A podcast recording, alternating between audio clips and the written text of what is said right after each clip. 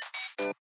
Esto es Kit de Supervivencia para Guionistas. Un podcast sobre escritura para guionistas y aspirantes. Acá vas a encontrar un compendio de herramientas y recursos para ayudarte en el peligroso camino de convertirte en escritor.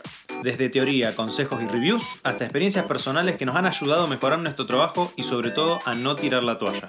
Cada semana un nuevo episodio, cada episodio algo que esperamos te sirva. Así que si crees que podemos ayudarte a mejorar tu escritura, a construir tu carrera, a darte el empujón que te falta o simplemente quieres pasar el rato escuchando cómo tratamos de sobrevivir en este mundo cruel, no dejes de suscribirte. Y si conoces a alguien a quien le pueda interesar este podcast, no olvides recomendarnos. Arrancamos. Octavo episodio de este podcast para escritores y guionistas. Hoy vamos a continuar viendo un poco de teoría. Siguiendo el orden de lo que es la escritura por etapas, tocaría que viéramos sinopsis. Sin embargo, antes de continuar con, con, ese punto de la escritura por etapas, me gustaría que hiciéramos un repaso, porque seguramente van a descubrir que esto es algo que ya conocen, pero me gustaría hacer un repaso, como dije recién, de la estructura de tres actos. Ahora vamos a ver que la estructura de tres actos es algo que probablemente ya hayan visto en la escuela, primaria o secundaria, y es uno de los puntos claves en cualquier curso o manual de escritura de guion. La estructura de tres actos es la más utilizada y al mismo tiempo la más exigida. Digo la más exigida porque a veces se pretende demasiado de esta estructura y ahora vamos a ver un poco por qué. En rasgos generales, la estructura de tres actos es una fórmula que sirve, pero no la podemos usar para todo. Sin embargo, es un buen punto de inicio para quienes se quieran introducir en este oficio o quienes estén dando sus primeros pasos en la escritura, ya sea de una novela, ya sea de un guion cinematográfico o televisivo, o incluso, ¿por qué no?, quienes estén escribiendo un cómic. Como siempre me gusta aclarar, el formato de guion es algo que ya vamos a ver más adelante, se puede de alguna forma resolver con las decenas de software de guion que hay dando vueltas por internet, gratuitos y pagos. Lo importante para mí son dos cosas, lo que es estructura, no solo la de tres actos, estructuras y técnicas varias, todas las que hay, y creatividad. Si pensamos en la estructura de tres actos, podemos llegar a la conclusión que de alguna forma todos tenemos un instinto innato que nos ayuda a organizar las historias que contamos, porque la realidad es que todos contamos historias. Cuando le contamos una anécdota a un amigo o algo que nos pasó, estamos contando una historia. Y si nos ponemos a pensar, de hecho, los invito a que hagan el ejercicio de recordar la última anécdota que le hayan contado a un amigo o a algún conocido. Van a ver, según lo que vamos a repasar hoy, que hay elementos de la estructura de tres actos, quizás los más rudimentarios, que de forma inconsciente nosotros ya manejamos y por supuesto los incluimos en las historias que contamos todos los días. Si desglosamos rápidamente una anécdota cualquiera sea, teniendo en cuenta que ustedes como narradores de esa anécdota o historia ya conocen el final, se van a dar cuenta que esa anécdota tiene tres momentos. Un momento de calma, donde ustedes que eran los protagonistas ignoraban lo que estaba por venir o lo que iba a suceder. Un momento de conflicto, donde sucede la sorpresa en cuestión que da lugar a la anécdota. Y un cierre o resolución. Eso no es otra cosa que la estructura de tres actos, o como puede ser que la conozcan, inicio, medio y final. Ahora, ¿de dónde viene esta estructura? Aristóteles, en su tratado llamado Poética, analizó el teatro griego llegando a la conclusión de que existían algunos elementos o recursos que se repetían. Podríamos entonces decir que la estructura de tres actos se remonta a la época de Aristóteles y hoy en día todavía se utiliza y se enseña en las escuelas como comentaba al principio. Es muy muy probable que ustedes en la clase de lengua y literatura ya hayan visto este tema. La estructura de tres actos se usa para todo, por decirlo de alguna forma. Esta fórmula para organizar una historia o un relato se puede encontrar en la literatura, como decía recién, en novelas, pero también se puede encontrar en el cine y al compartir el núcleo narrativo también se puede encontrar en un cómic o historieta. De todos los autores de manuales de escritura, de guion, que han escrito sobre cómo escribir guiones, el que más se concentró o trabajó este concepto de los tres actos fue Sid Field. A la hora de construir un guion para Sitfield, la estructura de tres actos es el eje principal alrededor del cual se construye la historia. Entonces, la estructura de tres actos no es más que una fórmula, un esquema o un modelo. Va a ser la estructura, el esqueleto de nuestra historia, a partir del cual luego vendrá el guion. Field toma lo desarrollado por Aristóteles y crea o desarrolla este paradigma de tres actos. Estos actos también pueden ser llamados o considerados fases en las cuales la historia sufrirá distintos procesos y cambios. Sidfield los llama primer acto planteamiento, segundo acto confrontación, tercer acto resolución. Es muy similar a inicio, nudo y final, inicio, nudo y desenlace. Como comentaba antes, son teorías que de alguna forma están entrelazadas. Hay un gráfico que yo suelo dibujar miles de veces en mis clases a lo largo de todo el año. Creo que vuelvo locos a mis alumnos con, ese gráfico que es básicamente, es básicamente una línea. Pero ahora les pido que imaginen a la película como un bloque único. Y luego divídanla en tres partes. Lo que vamos a tener son tres bloques. Estos tres bloques, es decir, estos tres actos no son exactamente iguales. El segundo acto, el acto del medio, va a ser el acto más largo, el acto más grande, porque por supuesto es el acto donde se desarrolla la historia. Y el acto más corto va a ser el tercero, o sea, el final, dejándonos con el primer acto como el acto que queda en el medio en cuanto a duración. Las líneas imaginarias que van a separar estos tres bloques, estos tres actos, van a ser conocidos como los puntos de giro o las bisagras que nos van a llevar de un acto al otro. Pero ahora metámonos de lleno en el acto 1, el inicio o el planteamiento. El primer acto es un acto de presentación. A mí me gusta pensarlo como un día en la vida de. Sería interesante que luego de escuchar este episodio vean una película o varias y traten de ir descubriendo estos elementos en la estructura, porque si bien no es recomendable para los guionistas que utilicen la estructura de tres actos para todo. Lo cierto es que la estructura de tres actos está en muchas películas, sobre todo en películas de estructura clásicas a nivel industrial.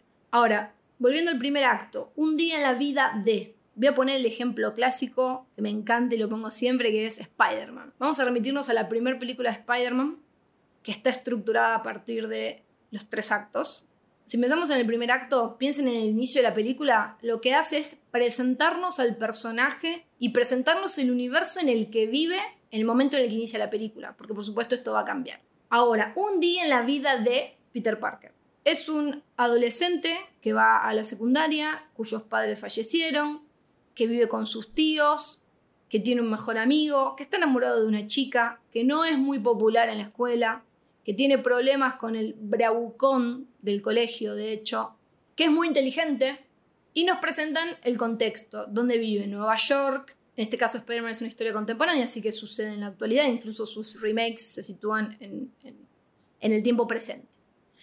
Pero todo lo que acabo de enumerar, incluyendo las relaciones que tiene mi protagonista con todos los personajes, sus tíos, su mejor amigo, la chica que le gusta, y qué es lo que a él le hace la vida imposible, todo eso está presentado en el primer acto. El objetivo entonces es meternos de lleno en este universo, hacernos empatizar con el protagonista, entender cuáles son las relaciones con sus otros personajes y cuál es su conflicto en este punto de la historia, porque por supuesto el conflicto real de la película aún no ha aparecido. Sin embargo, nuestro protagonista es una persona que sufre de conflictos que por supuesto luego van a ser considerados conflictos menores. En el caso de Spider-Man, la chica que le gusta no está con él o está en pareja con otra persona, o él no es popular, o sus tíos no tienen suficiente dinero. Hay pequeños conflictos que no van a ser el conflicto de la historia, pero que son los pequeños conflictos que atraviesan al protagonista al principio de la película. ¿Bien? Ahora, si estuviéramos hablando de una película que se desarrolla en un universo distinto al nuestro, nos tenemos que tomar un poco más de tiempo para presentar ese universo. Ejemplo, tanto en El Señor de los Anillos como en Avatar, una de ciencia ficción futurista y la otra medieval de época, podríamos decir, nos presentan universos que no son el nuestro y que por lo tanto se rigen por otras reglas. En este caso, que estamos hablando de fantasía épica medieval o ciencia ficción, tengo que tomarme el tiempo para presentar este universo y sus reglas, porque de lo contrario el espectador va a andar un poco perdido. Bien, hay un recurso muy interesante que se ha usado quizás hasta el cansancio, pero que aparece en muchas películas, que es cuando mi protagonista es una persona ajena al universo en el cual va a suceder la historia. Ejemplo, en Avatar, mi protagonista es Jake Sully, que es un soldado que no estuvo nunca en Pandora. Por lo tanto, no conoce las reglas de este universo y entonces lo que hace el guionista es presentarle este mundo a Jake y al mismo tiempo presentárselo al espectador. Todo lo que Jake no conoce, tampoco lo conoce el espectador, y cuando él lo descubra, al mismo tiempo lo descubrimos nosotros. Pasa lo mismo en El Señor de los Anillos, cuando Frodo, que nunca ha salido de la comarca, a raíz del conflicto que aparece, se ve obligado a salir y empieza a descubrir cosas que nosotros vamos a ir descubriendo con él. ¿Bien? Entonces, el primer acto es presentación. Antes de pasar al segundo acto, es decir, antes del primer punto de giro, de esa bisagra, va a estar lo que llamamos detonante. El detonante es un elemento que está un poquitito antes del primer punto de giro y que es un hecho inesperado. Es decir, mi protagonista va con su vida, sea cual sea, como puede, con sus pequeños conflictos cotidianos, y de pronto sucede algo inesperado. En el caso de Spider-Man, es el momento en el que Peter Parker es picado por la araña radioactiva. Eso es un suceso inesperado, que por supuesto el protagonista no pensaba que le podía llegar a suceder, y que va a desatar una serie de eventos que nos van a llevar al primer punto de giro. En general hay una, estructura que nos marca que el primer punto de giro va a estar ubicado entre los 20 y los 30 minutos de película. Es decir, yo me voy a tomar unos 20 minutos para introducir todo lo que ya mencioné y en el minuto 20, 25, 30 o por ahí voy a colocar el primer punto de giro, con lo cual el detonante debería estar un poquito antes. Sería interesante que cuando estén viendo una película, sobre todo si es una película clásica de la industria hollywoodense, pongan pausa cuando estén en el minuto 20, 25, 30 y se fijen si cercano a ese momento están estos elementos. El primer punto de giro es la reacción al detonante. En el caso del Señor de los Anillos, el primer punto de giro es cuando Frodo decide aceptar la misión. Y esto es muy clásico del viaje del héroe. El héroe vive en su mundo cotidiano, el cual ya conoce, recibe un llamado a la aventura y lo acepta. Con lo cual va a pasar a un mundo que no conoce para ser un pez fuera del agua. El primer punto de giro en El Señor de los Anillos, como decía recién, es el momento en el que Frodo abandona la comarca. Es la decisión por enfrentar el conflicto, con lo cual, en el primer punto de giro, se tiene que hacer evidente el conflicto. En Spider-Man, el primer punto de giro probablemente sea la muerte del tío Ben, que pone sobre los hombros de Peter Parker la responsabilidad que él tiene ahora de hacerse cargo del poder que ha recibido. Y pasamos al segundo acto. El segundo acto, como decía antes, es el acto más largo. Va a llevar más o menos el 50% del total de la historia de la película que estemos escribiendo. Y es el más difícil de escribir. Porque en general cuando uno empieza a escribir una historia tiene claro el concepto inicial, dónde empieza, quién es el protagonista y, y muy probablemente tengan claro cómo termina la historia.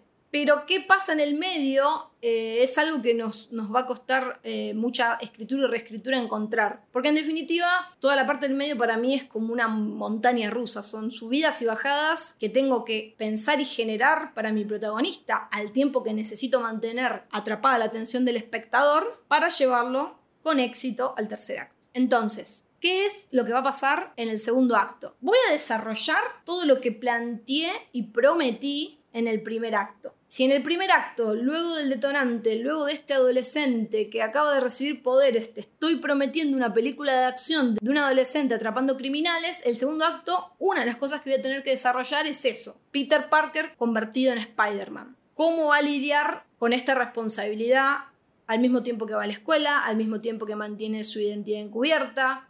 Esa va a ser una de las líneas argumentales que voy a tener que desarrollar en el segundo acto. Al mismo tiempo, el segundo acto es el lugar donde voy a expandir más las subtramas. Todas las películas tienen subtramas. Una subtrama muy pequeña en Spider-Man es, luego de que muere el tío Ben, la tía May tiene problemas económicos, tiene problemas para pagar la renta, hay una serie de conflictos muy pequeños, pero que aparecen en la trama y que voy a tener que dedicarle un par de escenas a mostrarle al espectador cómo avanza esa subtrama y cómo se resuelve si es que se resuelve. El lugar en el gráfico donde van a estar ubicadas esas escenas es en el segundo acto. En el segundo acto voy a, voy a colocar una, dos o tres pequeñas escenitas donde voy a ver que la tía May no puede pagar el alquiler o tiene algún problema o está lidiando con la muerte de su marido. Bien, al mismo tiempo que voy a desarrollar todas las subtramas que en este caso tenga Spider-Man. Problemas para ocultar su identidad, problemas con el trabajo, problemas con la escuela. Voy a ir colocando pequeñas escenitas en el segundo acto. Al mismo tiempo,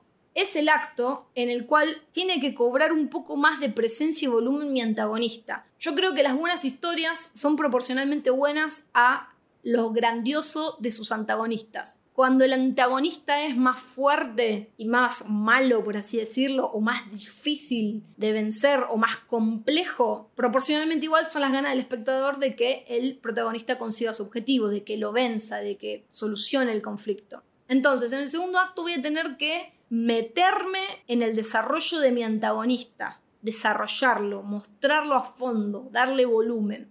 Y por supuesto, mi antagonista va a tener uno, dos, tres o varios encuentros con mi protagonista. Piensen que el enfrentamiento final viene al final. Así que el segundo acto va a tener pequeños encuentros, pequeños enfrentamientos, pequeños despistes también. Por supuesto que estas cosas se van acomodando según el género. No es lo mismo una comedia romántica que una película de superhéroes que un policial. Si estamos hablando de un policial, probablemente el segundo acto sea el lugar donde nuestro protagonista barra detective comience a encontrar las pistas que necesita para armar su caso, para descubrir qué está pasando para atrapar al asesino. Ahora, justamente a la mitad de la historia o de la película voy a tener lo que se llama el punto medio. El punto medio es una información nueva que llega, pero no para cambiar por completo todo lo que planteamos hasta ahora, sino para sacudir un poco las cosas, para complicarlas un poco más para hacer que nuestro protagonista tenga que redoblar sus esfuerzos y comprometerse de verdad si quiere solucionar este conflicto. Al final del segundo acto vamos a encontrar el segundo punto de giro, es decir, la bisagra que me lleva del segundo al tercer acto. A este punto de la historia, piensen que a nuestro protagonista le pasó de todo. Piensen en el segundo punto de giro, o sea, en el inicio del tercer acto del Señor de los Anillos. Si Frodo es mi protagonista, piensen todo lo que pasó Frodo a este punto de la historia. En este momento las cosas cambian porque es muy probable que todo se haya complicado hasta tal punto que parezca que ya las cosas no tienen arreglo y que todo está perdido. O sea, es un momento crítico de la historia. Estamos por empezar el final. Puede ser un momento en el que mi protagonista piense, no hay forma de que yo logre mi objetivo, de que consiga lo que quiero. El segundo punto de giro llega justo a tiempo para precipitar los acontecimientos e impulsar la historia hacia el final. Es probable que ustedes sientan que en este momento las cosas empiezan a pasar más rápido. Es decir, el tercer acto, en el tiempo diegético de la historia, quizás sean las últimas dos o tres o cuatro o cinco horas de la historia que estoy viendo, cuando entre el primer y el segundo acto pasaron días. Bien, aquí es como que la trama empieza a agarrar ritmo y todo empieza a ir más rápido. El segundo punto de giro no es necesariamente una ayuda que recibe el protagonista, sino es algo que empuja la historia hacia adelante, acelera todo hacia la conclusión. Y si las cosas están bien estructuradas, a nosotros nos pone en ese mood, en ese mood de quiero ver cómo termina la historia. Para bien o para mal, las cosas empiezan a mover más rápido. Un elemento importante en el tercer acto es el clímax. El clímax es la escena o el momento de máxima tensión en toda la película, en toda la historia. Si estamos hablando de una comedia romántica es la boda, si estamos hablando de una película de superhéroes, es la batalla final. Es esa promesa que nos hicieron al principio, ese momento que estamos esperando desde que inició la historia. Es cuando Frodo está entrando en la montaña con el anillo. Es cuando Frodo está entrando en la montaña con el anillo, el momento que estamos esperando desde que nuestro protagonista se comprometió con ese objetivo. Y es el momento donde vamos a saber si consigue su objetivo o no lo consigue. Luego del clímax, es decir, cuando se responde a la pregunta de si nuestro protagonista consiguió o no consiguió el objetivo, hay un pequeño descenso, es decir, la tensión que explotó ahora baja. Si pensamos en Spider-Man, luego de derrotar al Duende Verde, tenemos una escena muy cortita de Peter Parker en el cementerio, donde se acerca a Mary Jane y tiene una pequeña charla. Claramente ese momento no es un momento de tensión dramática, sino es un momento como que la historia relaja. ¿Por qué? Porque está terminando. Quedan algunos poquitos minutos y se y se termina la película. Bien, entonces, tercer acto inicia con el segundo punto de giro, contiene el clímax, relaja y por supuesto todas las tramas y subtramas que yo haya abierto tienen que encontrar su resolución en este acto. O al menos si estamos siguiendo todo al pie de la letra de forma clásica y estructurada. Respecto de los finales, hay tres opciones. No me gusta pensarlo en términos de bueno o malo, o sea, un final feliz o un final triste, un final bueno un final malo, sino en términos de el protagonista consiguió su objetivo, sí o no, o la tercera opción que es un final abierto, cuando no queda claro si el protagonista consiguió su objetivo o no. Ejemplo, en Inception, Leonardo DiCaprio acepta la misión porque su necesidad dramática como protagonista, su objetivo, no es la misión en realidad, sino regresar a su casa con sus hijos. La misión que él emprende tiene éxito, sin embargo, el final deja en duda si él consiguió regresar a la casa con sus hijos o de alguna forma él está atrapado dentro de su mente. Lo interesante de Inception es que a pesar de no ser una épica medieval de fantasía o al no ser ciencia ficción futurista, es una película que tiene un primer acto muy largo porque tiene reglas que el espectador no conoce y que hace falta presentar para poder luego desarrollar la historia en el segundo acto. Esos son los puntos principales de la estructura de tres actos. Como nota final les puedo decir que si alguna vez les ha sucedido que sienten que están viendo una película y no pasa nada, como que la trama no avanza, o sienten que la película no termina, como que para ustedes de alguna forma la película ya terminó, pero sigue, este fenómeno, por así decirlo, se sucede porque nosotros estamos muy acostumbrados a ver películas que están estructuradas a rajatabla, con la estructura de tres actos, siguiendo todos estos elementos y otros más. Entonces, cuando nos presentan una película que tiene una estructura distinta, nuestra cabeza empieza a tratar de buscar los elementos que inconscientemente conoce y, y ahí es donde dice, ya pasaron 20 minutos, ¿dónde está el segundo acto? ¿Cuándo arranca? ¿Cuál es el conflicto? ¿Qué quiere este personaje?